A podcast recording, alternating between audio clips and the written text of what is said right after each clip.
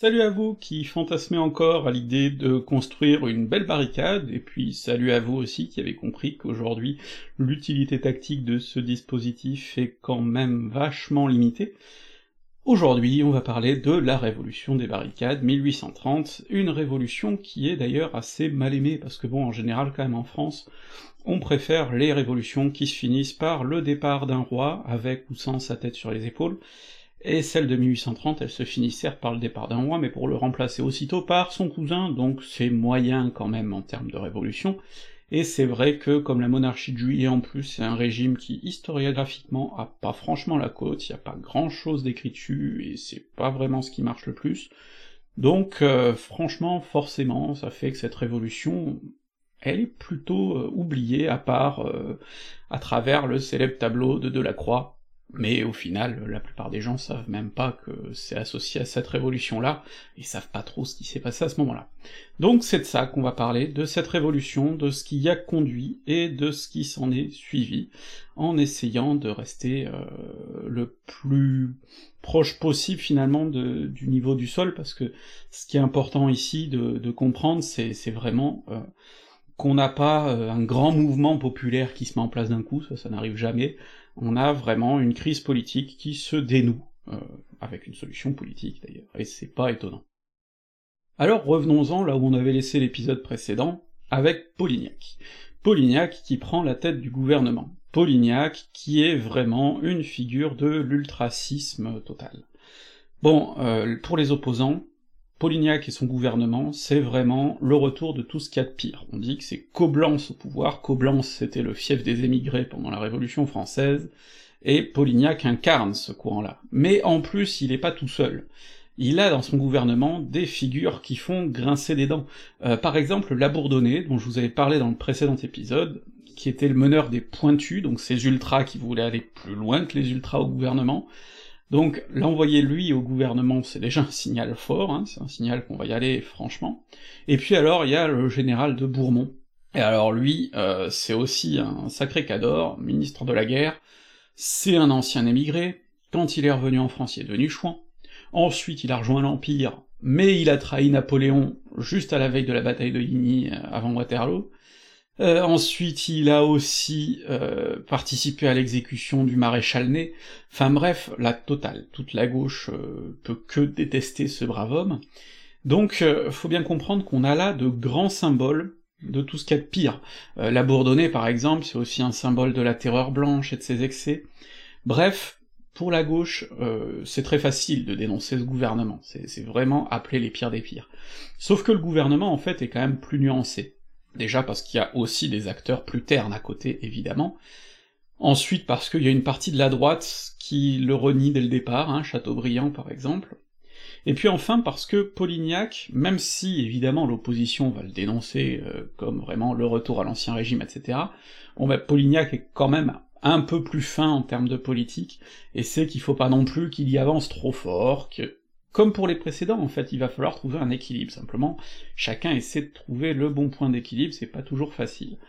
Donc il va essayer lui aussi de chercher son équilibre, ça va pas plaire à tout le monde d'ailleurs, hein, la Bourdonnais va assez vite se barrer parce qu'il trouve que ça va pas assez loin, mais de l'autre côté, c'est vrai que dans les symboles, il va y avoir beaucoup qui est fait. Et ça, c'est un problème, parce que dans les symboles, par exemple, on va rendre hommage à l'expédition de Quiberon.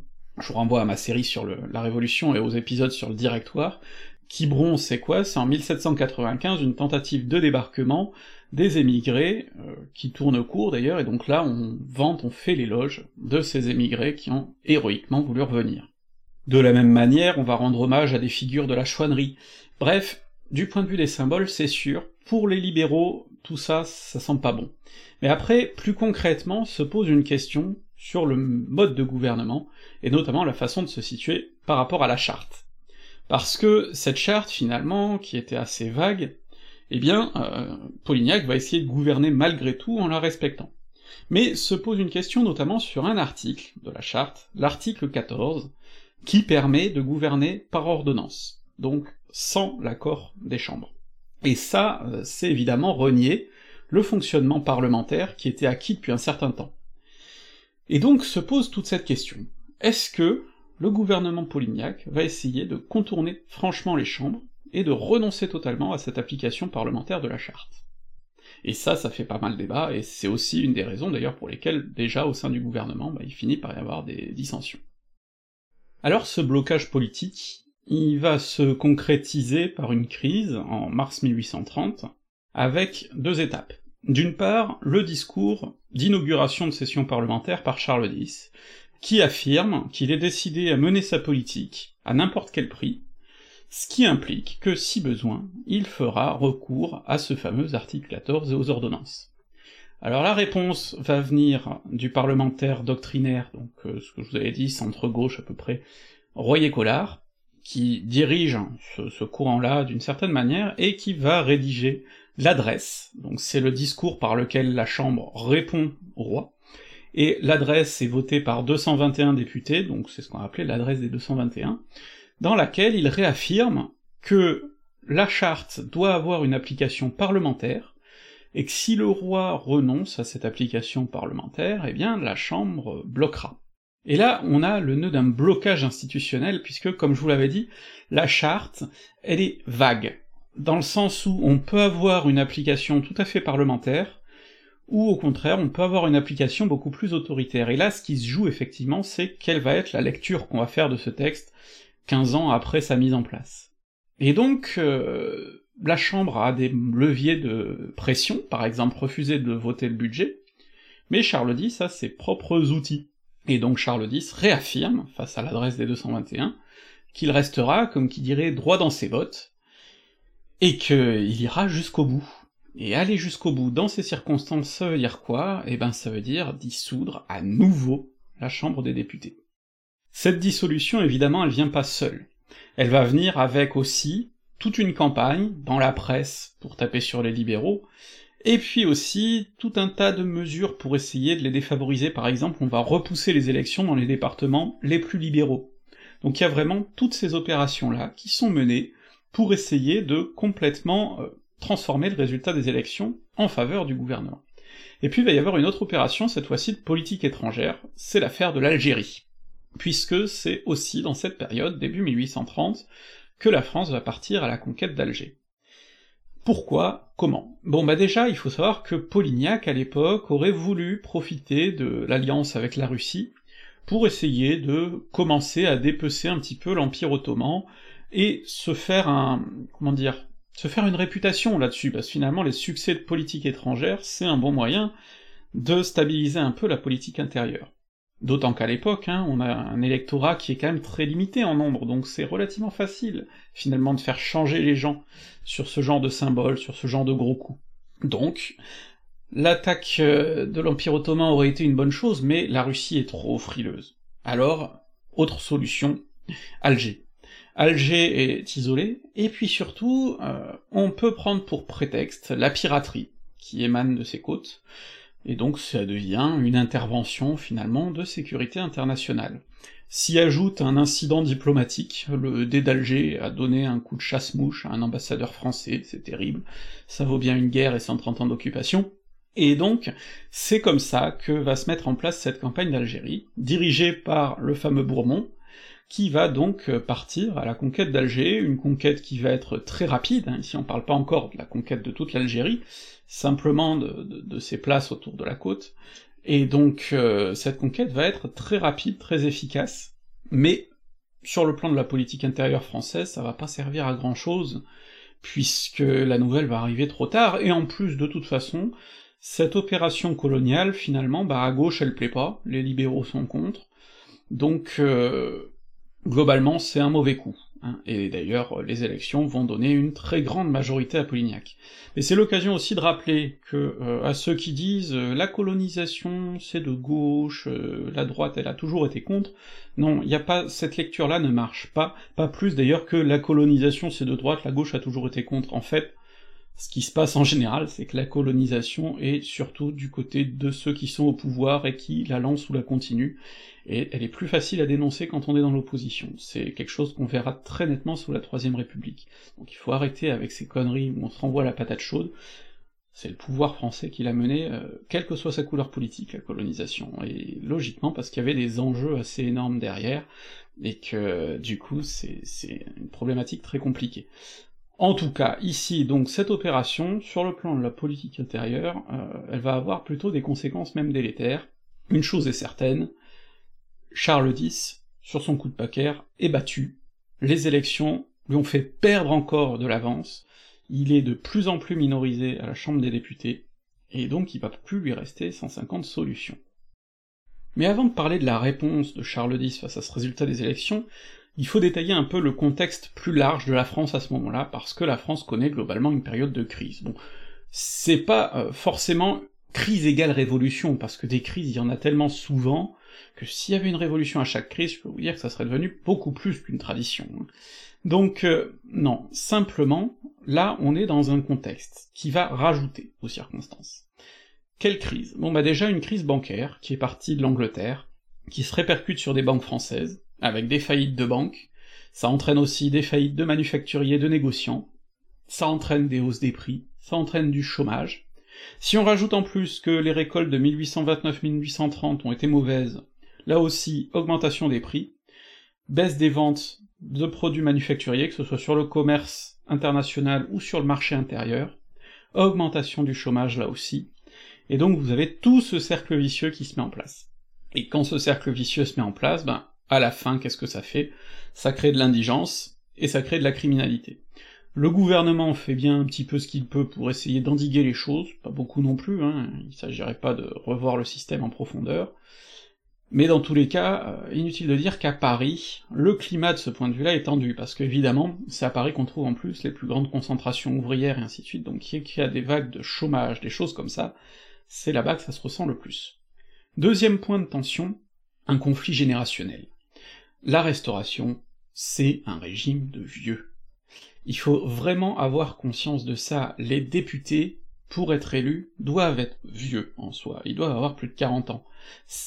Qui, pour l'époque en plus, avec une espérance de vie plus basse qu'aujourd'hui et tout ça, bon ben, fait que, ouais, clairement, euh, la jeune société ne se sent pas du tout représentée là-dedans comparé avec euh, ce que pouvaient être les, les, députés de la Révolution par exemple, il n'y a pas photo. Là, on est vraiment dans une assemblée pensée pour être euh, entre les mains des plus âgés. Et donc, parmi les étudiants, il y a de plus en plus de contestations. Donc les étudiants vont se faire de plus en plus libéraux, parfois même républicains tant qu'à faire pour vraiment marquer leur différence, ils vont s'incarner aussi dans un anticléricalisme fort, et donc c'est pas pour rien qu'on va retrouver pendant la Révolution de 1830, un grand rôle de tous ces étudiants qui sont, entre guillemets, radicalisés par la situation et par ce conflit générationnel. C'est un conflit qu'on retrouve d'ailleurs dans les sphères artistiques, littéraires, on a des grandes batailles autour de certaines œuvres jugées trop novatrices ou pas assez, etc. Et puis il y a un dernier point dans tout ça, c'est que les évolutions dans le pays attisent les tensions, parce qu'on a un pays qui se modernise, avec une économie qui se modernise, technologie aussi qui avance, alors en France, on va pas avoir de grandes émeutes euh, ludites en quelque sorte, hein, des émeutes où on casse des machines pour protester, tout ça, mais c'est vrai qu'à la faveur de la crise, plus ponctuellement, on va en avoir. Parce que, bah ouais, euh, quand il y a du chômage et tout ça, les machines qui volent notre travail, euh, c'est pas marrant. Donc on va avoir ce genre de mouvements aussi qui vont venir se rajouter, et donc là aussi, hein, une crise qui est beaucoup plus sur du long terme que la crise politique. Et donc si on mélange la crise sociale, économique, culturelle, et la crise politique, et eh ben finalement on a tout ce cocktail explosif. Sans la crise politique, il n'y a pas, si on veut, l'allumette euh, qu'on va balancer dans la flaque d'huile. Et donc c'est cet ensemble qui va conduire à 1830. Alors l'étincelle qui va mettre le feu aux poudres, dans cette crise politique, ça va être la décision que prend Charles X en réponse aux élections, le 26 juillet 1830, depuis Saint-Cloud, il passe quatre ordonnances. Alors je vais pas rentrer dans le détail de ces ordonnances, je vais juste vous en faire comprendre le sens. D'une part, censure de la presse, en réalité déclaration préalable, autorisation préalable, qui fait que la presse va être censurée. D'autre part, dissolution de la Chambre, alors qu'elle s'est même pas encore réunie. Donc là, on est vraiment dans un déni euh, de démocratie, si on peut dire. Et puis, d'autre part, refonte totale du système électoral. Alors je ne rentre pas dans les détails, mais l'idée, c'est de défavoriser la bourgeoisie d'affaires. On change le calcul des impôts qui permettent de calculer le sens, et on le change de façon à favoriser plutôt les grands propriétaires fonciers, qui sont plus conservateurs. L'idée, donc, changer les règles du jeu, pour changer l'issue de la partie. Donc, Charles X décide, clairement, de renverser la table par un coup de force. Alors, déjà, dès l'annonce des ordonnances, en province, on a pas mal de grands fonctionnaires, de préfets et tout ça, qui sentent bien qu'en faisant ça, Charles X a fait quelque chose de très grave, qui va susciter forcément une indignation à Paris, forcément des révoltes, etc. Ce qui fait que, dès l'annonce des ordonnances, avant même l'annonce de la révolution qui va suivre, localement, on sait qu'il va se passer quelque chose. La question, c'est encore de savoir l'issue, parce que un coup de force, ça entraîne forcément une réaction, mais le principe c'est d'avoir justement de la force à appliquer. Le souci, c'est que c'est là que l'affaire d'Algérie va revenir comme un boomerang dans la tête de Charlie, parce que, ben, ses meilleures troupes, elles sont en Algérie. Donc il fait un coup de force, mais sans la force. Et donc c'est là que va se nouer, finalement, la crise révolutionnaire, et tout le sens de cette crise révolutionnaire. C'est parce que le roi tente un coup de force, sans avoir les moyens de le faire appliquer, qu'il va causer sa perte. Concrètement, dès le lendemain des ordonnances, les milieux de presse décident de résister, notamment autour de la figure d'Adolphe Thiers, qui, je vous le rappelle, à l'époque est plutôt un bon gauchiste sur l'échiquier de la Restauration, ça va très vite changer. Et donc, la presse répond en publiant, malgré cette autorisation préalable. Il y a du coup des descentes dans des rédactions, il y a des descentes dans des journaux, il y a des coups de force, hein, donc, et ça, ça va faire tache d'huile, là aussi, parce que les journaux, c'est pas juste des gens qui écrivent, c'est aussi tout un tas d'ouvriers, des ouvriers typographes, qui sentent bien que si on censure la presse, ils se retrouvent au chômage. Donc là, on a un mouvement politique qui se transforme en mouvement social. Ces ouvriers vont former un des premiers fers de lance de la contestation. Et ils vont vite être rejoints par tous ces étudiants libéraux, des gens qui parfois tendent vers le républicanisme, on a par exemple des figures comme Cavaignac et comme Raspail qu'on retrouvera en 1848, cette solidarité entre des étudiants, des militaires et des ouvriers, elle va d'autant plus se déployer qu'il y a aussi une autre force avec qui il faut compter. Vous vous souvenez qu'en 1827, j'en avais parlé dans l'épisode précédent, la garde nationale a été dissoute. Ben, tous ces gardes nationaux là, ils ont gardé des flingues chez eux, ils ont des armes, et ils ont un peu de rancœur contre le régime. Donc eux aussi on va les retrouver du côté des émeutiers. Si on ajoute à ça le fait qu'évidemment, comme dans toute émeute qui se respecte, même si la tradition se perd aujourd'hui, la première cible, c'est les armureries, puisqu'il faut bien s'armer si on veut tenir face à la troupe, eh bien on a là tout le cocktail pour avoir euh, une réponse forte. Et donc c'est pour ça que la révolution de 1830 va être la révolution des barricades par excellence. Parce que toute cette solidarité, elle va se former aussi sur les barricades. Alors c'est une solidarité qui est ponctuelle, hein, attention, faut pas croire que les clivages de classe et tout ça, ils disparaissent définitivement.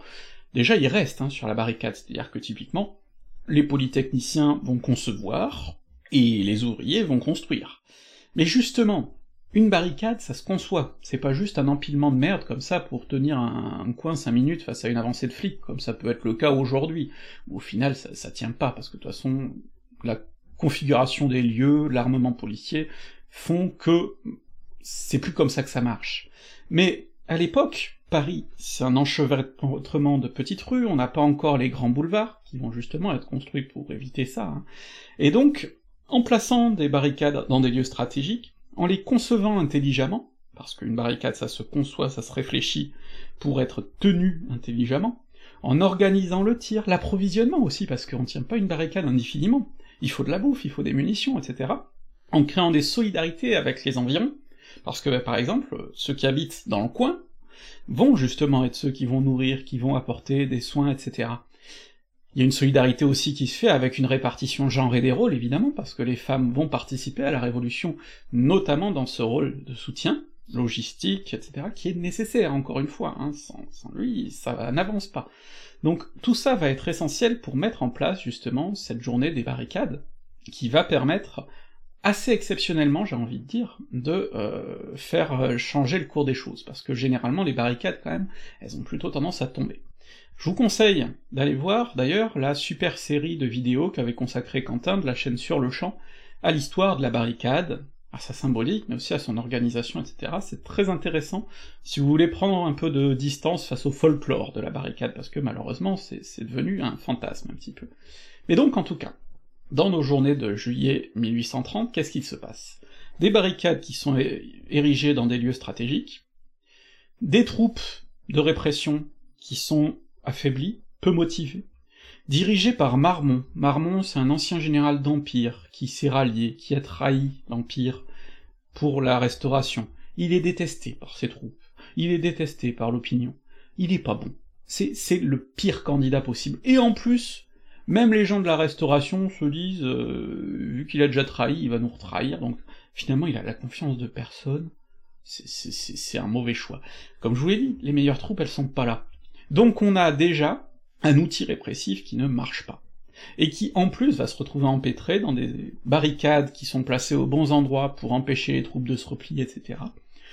Ce qui fait que ben oui, logiquement, les troupes de Marmont vont finir par se replier hors de Paris par laisser l'hôtel de ville notamment aux révolutionnaires, et donc, de fait, eh bien, euh, les hauts lieux de la capitale sont pris par les révolutionnaires. Ce qui ouvre pas mal de questions, parce que maintenant qu'on a pris les lieux de pouvoir, qu'est-ce qu'on fait? Et ça, c'est une grosse question. Parce qu'on se retrouve finalement avec des grandes figures du journalisme, des députés d'opposition, des gens comme Lafayette qui reprend la tête d'une nouvelle garde nationale, et qui tous se posent la question de ce qu'il faut mettre en place pour éviter le chaos, un désordre total, pour éviter aussi de totalement sortir de toute forme de légalité. Il faut prendre plein de paramètres en compte, on va y revenir. Et puis se pose la question aussi par rapport au roi, justement, qui est encore là, à Saint-Cloud, rejoint par les troupes de Marmont, mais qu'est-ce qu'on fait par rapport à lui? Lui-même, d'ailleurs, essaie de mettre en place un nouveau gouvernement, derrière Mortemart, ce qui marche pas du tout, parce qu'en fait, personne ne le reconnaît vraiment, mais du coup, il y a vraiment cette volonté de trouver le point d'équilibre, qu'est-ce qu'on fait? Et là, l'action du roi va être assez significative. En effet, jusqu'à présent, dans mon récit de la Révolution, finalement, le roi, depuis ses ordonnances de Saint-Cloud, est assez absent. Et pourtant, c'est la figure centrale de toute révolution, puisque c'est lui qui est visé. Alors je vous conseille notamment la lecture d'un de ces livres que j'ai derrière moi, Le siècle des chutes, qui revient euh, sur toutes les grandes abdications du XIXe siècle, parce qu'en France, le XIXe est le siècle des abdications. Hein, si on fait la chronologie, deux abdications successives de Napoléon, celle de Charles X, celle de Louis-Philippe, puis finalement celle de Napoléon III. Et ce qui est intéressant, c'est justement que l'abdication, c'est quelque chose qui, dans le lexique des souverains européens, est très présent. On peut penser par exemple à la grande abdication de Charles Quint, qui renonce volontairement au pouvoir, avec une certaine mise en scène et tout ça. Dans le vocabulaire français, par contre, ça n'existait pas jusqu'à présent. Un roi meurt en poste, euh, ça ne change jamais, c'est immuable, ça fait partie de ce qu'on appelle les, lois immuables et sacrées du royaume, les lois naturelles. Charles X, du coup, d'un côté, euh, se verrait bien dans la foulée de la tradition ancienne, euh, ou bien régner, ou bien mourir. Mais d'un autre côté, le monde a changé, notamment parce qu'il y a eu l'abdication de Napoléon double abdication qui plus est, qui a fait rentrer dans les mœurs, dans l'idée, que un souverain français, lorsqu'il n'a plus euh, l'onction du peuple, l'onction en tout cas des différents corps qui, constituent la vie politique du pays, eh bien, euh, peut quitter le trône de sa propre volonté.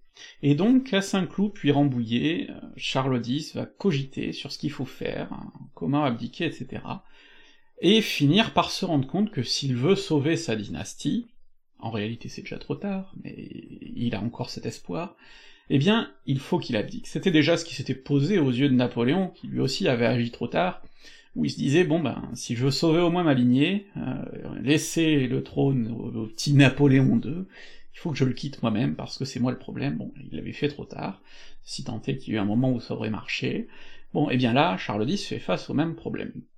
S'ajoute le fait que son fils, euh, le duc d'Angoulême, est très impopulaire, et de la vie générale, y compris de son père, considéré comme inapte à régner, ce qui fait qu'en fait, eh bien, se dessine très vite la possibilité que Charles X abdique pour son petit-fils, euh, le fameux enfant du miracle, qui a pas loin de dix ans, et qui pourrait du coup devenir un Henri V euh, honorable, d'autant que finalement, ça arrangerait un peu tout le monde, parce que un enfant, l'avantage c'est que ça implique une régence, et une régence, eh bien on peut lui faire dire un petit peu ce qu'on veut.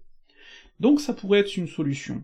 Et d'ailleurs, Charles X finit par abdiquer, et par forcer son fils à abdiquer, alors les légitimistes, qui sont un peu cons, et qui tiennent beaucoup aux formes, l'appellent Louis XIX, du coup il aurait régné 20 minutes, il aurait supplié son père de le laisser régner deux heures, et son père lui aurait envoyé un non, vous même pas deux heures, et donc finalement euh, passe le petit Henri V, et surtout, la lieutenance générale du royaume est donnée à celui qui a le vent en poupe, on va y revenir, le fameux duc d'Orléans, qui va devenir Louis-Philippe, mais qui ne l'est pas encore, et euh, cette euh, lieutenance lui est donnée pour en quelque sorte légitimer ce, ce pouvoir. Sauf que ça l'arrange pas du tout, le duc d'Orléans, parce que justement déjà au même moment à Paris, on se tourne vers lui de toute façon pour l'appeler à prendre le pouvoir, en tout cas un pouvoir de transition, et que bah, finalement euh, avoir l'onction, la bénédiction de l'ancien régime nid, euh, c'est pas forcément top pour lui et pour sa réputation. Et en plus, euh, cette abdication de Charles X, finalement, elle va surtout foutre la merde, en fait, et on y reviendra, parce que elle va faire que il y aura deux prétendants légitimistes possibles au trône, Charles X lui-même, qui peut considérer que son abdication était illégitime, et puis son petit-fils Henri V, qui a ses partisans, qui trouvent que ce serait vachement plus facile de revenir au pouvoir avec un gamin qu'on peut mettre en place comme on veut, plutôt qu'avec un vieux con un peu obtus. Donc, il y a tout ça qui va se jouer, qui va faire aussi que le parti légitimiste du coup va être vraiment dans les cordes, mais donc euh, il faut bien voir ça, qu'on a eu cette évolution-là, avec un roi qui finalement abdique contre son gré, qui le fait à un moment où de toute façon c'est trop tard puisque plus personne ne reconnaît son pouvoir, et qui se retrouve donc euh, sur les routes de l'exil, jusqu'à Cherbourg, puis en Angleterre. Donc, la monarchie est tombée, à la fois d'elle-même, mais en réalité déjà par la force des choses, et donc reste euh, à voir vraiment ce qui va se mettre en place euh, pour la remplacer. Dans les faits, le trône est vacant, d'ailleurs la, Chambre des députés le 7 août va voter que l'abdication de Charles X est nulle et non avenue, hein, euh, qu'il avait de toute façon plus de pouvoir à abdiquer. Le trône est donc vacant, et on ne sait pas trop quoi en faire. Il y a des républicains qui voudraient euh, une république dont Lafayette deviendrait le président. Lui-même n'est pas convaincu.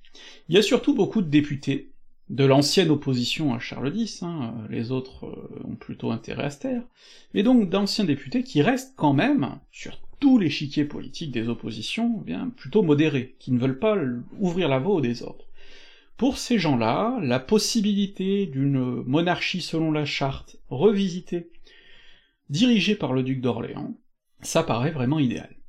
Et puis bon, c'est vrai que même si le duc d'Orléans euh, a été sanctionné par Charles X, bon, c'est pas top d'un côté, mais de l'autre côté, ça peut permettre de faire comprendre à certains légitimistes euh, que bon, finalement, c'est une solution potable. Alors évidemment, euh, le duc va accepter. Fort du soutien des Parisiens, sur lequel il va beaucoup insister, on va avoir plein de représentations de ce roi populaire qui accepte le pouvoir par la rue, mais ce qui va aussi du coup faire grincer des dents, hein, parce que peut-être que c'est un roi un peu trop populaire et que c'est une royauté un peu trop fragile, voire un peu trop soumise au désordre, donc euh, ça peut être à double tranchant en termes d'image, mais en tout cas, au début il va beaucoup jouer sur cette image du roi des barricades, sorti de la ville de Paris, etc. Et il va marquer une certaine rupture. Déjà, il n'est plus roi de France, il est roi des Français, ce qui avait déjà été le titre de Louis XVI sous euh, la courte législative. Roi des Français, ça veut dire vraiment qu'il détient son pouvoir des Français, et pas euh, d'une succession naturelle. D'autre part, et justement pour se casser de cette ligne de succession, alors qu'on lui suggérait de s'appeler Philippe VII, dans la lignée des anciens Valois, etc., lui va choisir Louis-Philippe Ier, ce qui est tout à fait différent, puisque là c'est une façon d'inaugurer une forme de nouvelle lignée, vraiment euh, en reprenant des symboles nouveaux. Alors oui, c'est du symbole, mais c'est avec les symboles qu'on fait les grandes images, et qu'on fait la propagande politique à l'époque comme aujourd'hui. Tout ça pose une question. On a fait une révolution pour remplacer un roi par un autre, avec effectivement ces, symboles-là. Est-ce que la révolution n'a pas été volée? Évidemment, ça va être le discours qui va émaner de la gauche qui aspirait à plus Mais ça va être aussi le discours qui va venir euh, de l'extrême droite, des légitimistes. D'ailleurs, il y a encore récemment un bouquin qui est sorti là-dessus, euh, par un, mec qui a l'air bien légitimiste et qui explique que c'est une révolution volée, que le peuple a été abusé, etc. Et le problème, c'est que c'est plus compliqué que ça, en réalité. Parce que la sortie de révolution, c'est toujours le moment le plus dur. Euh, faut prendre les choses déjà dans, dans différents sens. Bon, quel est le sens de cette révolution? À Paris, il était assez net, hein, mais il y avait tout un tas de forces, des républicains, des libéraux monarchistes, etc. Tout un tas de gens qui avaient des intérêts différents. Il faut trouver une solution qui mette tout le monde relativement d'accord, c'est déjà pas simple. Mais si on prend en plus la province, ça complique encore. Il y a des régions dont on se méfie, notamment dans l'ouest. On se dit que si on brutalise trop, on va se retrouver avec de nouveaux soulèvements, de nouveaux chouans, etc. Et à nouveau une guerre civile. On n'en veut pas. Premier problème. Charles X compte beaucoup sur le soutien de ces régions d'ailleurs, et puis en fait, le soutien ne va pas venir justement parce qu'on a une solution de modération qui est adoptée. On a d'autres endroits où au contraire, la révolution a suivi, mais a suivi autour de quel symbole? À quel symbole on s'en est pris finalement, y compris à Paris, hein, à travers les pillages, etc. Ben, au symbole des Bourbons, et puis au symbole de la religion quand elle est vraiment trop liée au Bourbon. Cette religion, vous voyez, ultra, qui va très loin, cette religion qui dans les campagnes avait fait interdire certaines danses populaires, etc. C'est à ça qu'on s'en prend là. Donc il y a cet anticléricalisme aussi qui joue, parce que 1830 est une révolution qui a une tonalité anticléricale assez forte. Mais au-delà de ça, quel régime politique en faire sortir? C'est difficile à dire. Surtout que bon, euh, la province, la province, il y a un héritage, euh, notamment de la Révolution, se souvenir d'une révolution qui s'est faite à Paris, et où les décisions ont souvent été imposées à la province, notamment comme par exemple, euh, on a exclu les députés girondins, qui étaient élus par la province, euh, et la décision de les exclure a été prise par la population parisienne. Et ça, ça va être quelque chose qui va durer tout au long du XIXe siècle, ce sentiment que la province se fait voler ses droits politiques par la capitale. Donc, là aussi, on marche sur des œufs, il faut pas trop brusquer euh, les différentes régions. Dernier point, les républicains sont lucides, c'est pas pour rien que Lafayette renonce au pouvoir, alors qu'il aurait pu aspirer à une présidence. Lafayette, comme d'autres républicains, sont bien conscients qu'ils n'ont pas encore l'ancrage pour. Ils n'ont pas encore la base pour les soutenir. Une république, à ce moment-là, n'est pas donnée gagnante du tout. C'est pour ça que Lafayette se rallie à la solution orléaniste, et qu'on va parler de la plus belle des républiques. Parce que ils savent bien que ce sera difficile d'aller plus loin en l'état. Et que là déjà, c'est ce qui peut être utilisé, pour mettre en place un régime qui soit stable, parce que s'il s'effondre et qu'on repart dans une guerre civile, ça peut mener à une réaction, hein. c'est souvent l'issue d'ailleurs. Donc, régime stable, et puis qui donne des garanties. Alors ces garanties, il va falloir qu'on y réfléchisse. Déjà, comme je vous l'ai dit, on a les symboles. Le retour du drapeau tricolore, par exemple. C'est pas rien pour les militaires, pour tous ceux qui ont souvenir des campagnes napoléoniennes et révolutionnaires, c'est un symbole fort. Et ça avait été une grande humiliation que les Bourbons leur refusent ce drapeau tricolore. De la même manière, le roi proche du peuple, c'est une symbolique qui, dans les premiers temps, va marcher. Bon, après, ça va s'atténuer. Hein. D'autre part, euh, on va commencer à faire l'éloge de figures de l'opposition aux Bourbons, les fameux quatre sergents de la Rochelle par exemple, dont je vous ai parlé dans l'épisode précédent on va retransformer l'église Sainte-Geneviève en panthéon. Donc là aussi, vous voyez, dans la foulée de l'anticléricalisme, euh, ça joue. Et puis il y a la question de la charte, évidemment. En effet, la révolution de 1830, elle va très vite être présentée comme une opération de défense de la charte face aux attaques de Charles X. Charles X, par ses attaques contre la Chambre, par ses ordonnances, a mis en péril, ça va être le récit en tout cas, la charte. Et donc il faut amender cette charte pour la rendre euh, sacrée d'une certaine manière, pour la rendre indépassable. Et ces amendements, bon, alors, certains vont parler de replâtrage, mais si on lit par exemple Bertrand Goujon, dont je me suis beaucoup appuyé sur ses travaux pour euh, faire cette vidéo, eh bien, euh, lui, il explique que non, il y a, vraiment des changements importants. Déjà, dans le préambule, disparaît toute allusion à la charte octroyée par Louis XVIII à ces sujets. C'est plus une charte octroyée à des sujets, c'est une charte négociée entre un roi et les Français. Et ça, ça va être lourd sur le long terme, parce que quelque chose qui est négocié, ça se renégocie, ça se rediscute. C'est finalement déjà un petit peu le germe de la potentielle future révolution, si la charte n'est pas respectée, et surtout elle n'est pas figée dans le marbre. C'est le fruit d'un compromis. Mais d'autre part, on a des mesures concrètes qui sont prises dans cette charte. Plus d'article 14, plus d'ordonnances. Ça c'est quand même quelque chose de lourd de conséquences. Le roi n'a plus le même pouvoir qu'avant, même s'il en garda un pouvoir important, mais il n'a plus le même pouvoir qu'avant. Et puis on change le mode de scrutin. On abaisse le sens. Alors oui, ça reste une monarchie censitaire, mais on double le nombre d'électeurs.